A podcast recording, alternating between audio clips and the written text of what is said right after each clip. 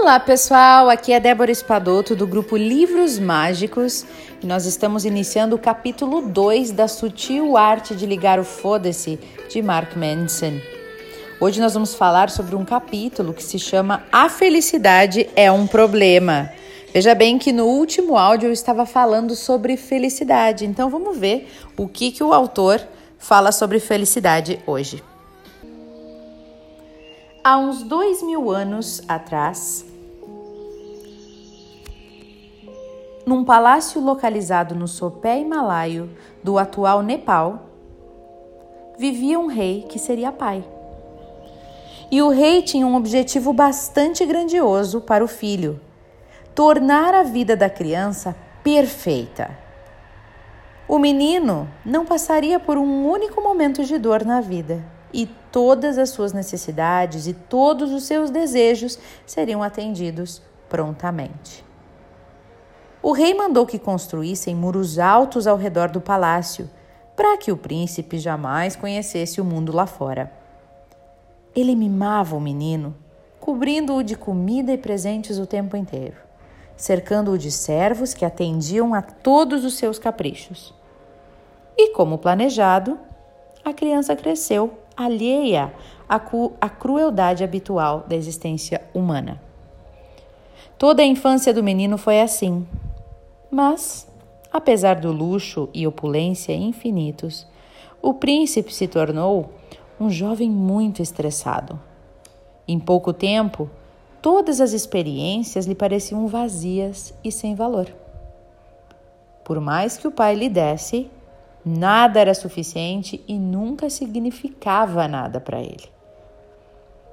Até que um dia, certa madrugada, o príncipe saiu do palácio às escondidas para descobrir o que havia além dos muros.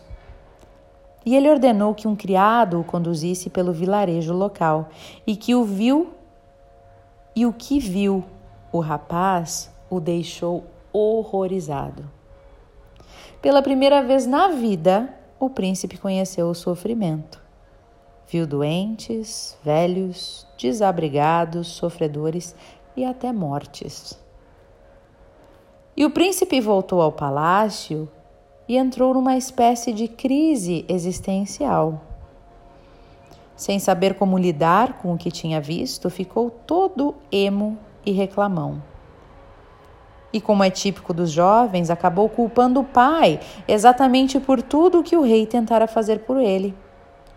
As riquezas, concluiu o príncipe, eram o que tinham deixado ele tão infeliz, impedindo-o de encontrar sentido na vida.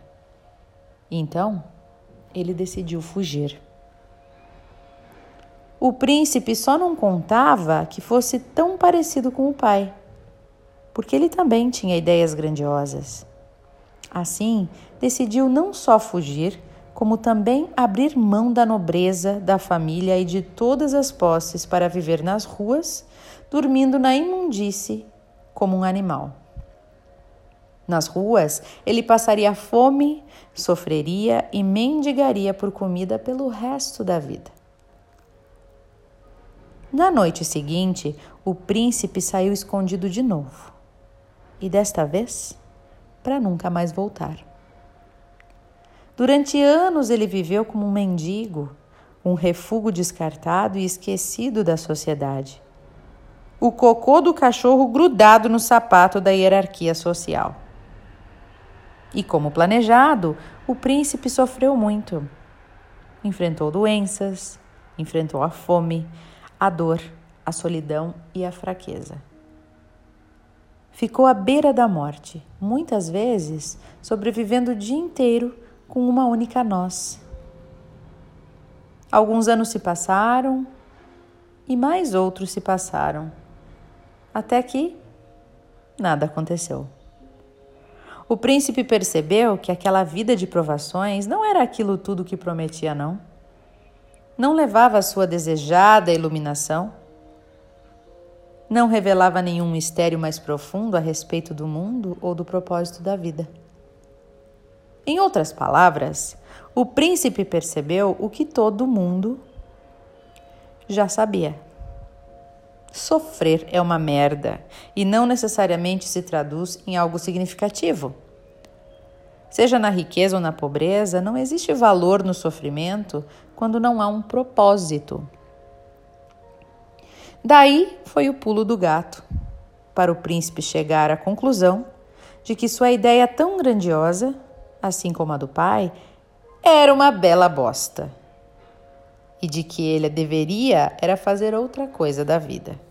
Então, muito confuso, o príncipe se limpou e, encontrando uma grande árvore perto de um rio, decidiu se sentar à sombra desta árvore e só se levantar quando tivesse uma outra grande ideia. Reza a lenda que o príncipe confuso ficou debaixo da árvore por 49 dias. Não vamos entrar na questão de viabilidade biológica de ficar sentado no mesmo lugar por 49 dias. Digamos que durante esse período o príncipe foi tocado por diversas verdades muito profundas, né? E uma delas foi a seguinte: a vida em si já é uma forma de sofrimento. Os ricos sofrem por, por ser ricos, os pobres sofrem por ser pobres. Pessoas sem família sofrem por não terem família. Pessoas com família sofrem por causa da família. Pessoas que buscam os prazeres mundanos sofrem por causa dos prazeres mundanos. Pessoas que se abstêm dos prazeres mundanos sofrem por se absterem. E isso não significa que todo sofrimento seja igual. Sem dúvida, alguns são mais dolorosos que outros, mas mesmo assim, Todos nós sofremos. Anos depois, o príncipe formularia toda uma nova filosofia de vida e a transmitiria ao mundo. E este seria o princípio central. Devemos parar de tentar resistir à dor e à perda, pois elas são inevitáveis. E o príncipe se tornaria conhecido como Buda. E se você nunca ouviu falar dele, saiba que Buda não foi pouca coisa, não. Existe uma premissa básica em muitas de nossas conjecturas e crenças. Ela postula que a felicidade é algorítmica e que pode ser buscada, merecida e alcançada, como se estivéssemos entrando na faculdade de direito ou montando um complicado conjunto de Lego. Se eu conseguir X, então serei feliz. Se eu tiver aparência Y, ó, oh, então eu serei feliz.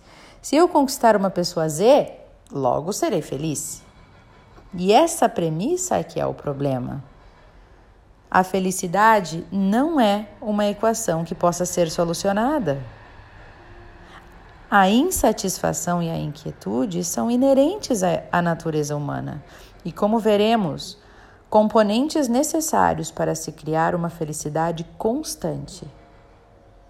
Buda sustentou isso a partir de uma perspectiva teológica e filosófica. Eu vou defender o mesmo argumento neste capítulo, mas de uma perspectiva biológica, com pandas. Então, pessoal, essa é a primeira parte né, do, do livro, é, do capítulo 2, falando deste príncipe. Não sabia direito da história do Buda, né? Uh, a gente leu inclusive a Arte da Felicidade do Dalai Lama, que já está no, no YouTube para vocês. E falava-se muito da felicidade, a busca pela felicidade, né? E a felicidade não é uma busca, né? A felicidade já é. Então, o que ele fala da dor é o que a gente vem vendo, percebendo. A vida é um sofrimento, a vida é um desafio. E a gente aqui precisa aprender a aceitar, né? Então, pessoal, é, espero que vocês tenham ótimas reflexões no dia de hoje e que vocês tenham um ótimo dia feliz e de aceitação aí da realidade de vocês, porque tudo começa a partir da aceitação. Um beijo no coração de todos e até o nosso próximo áudio.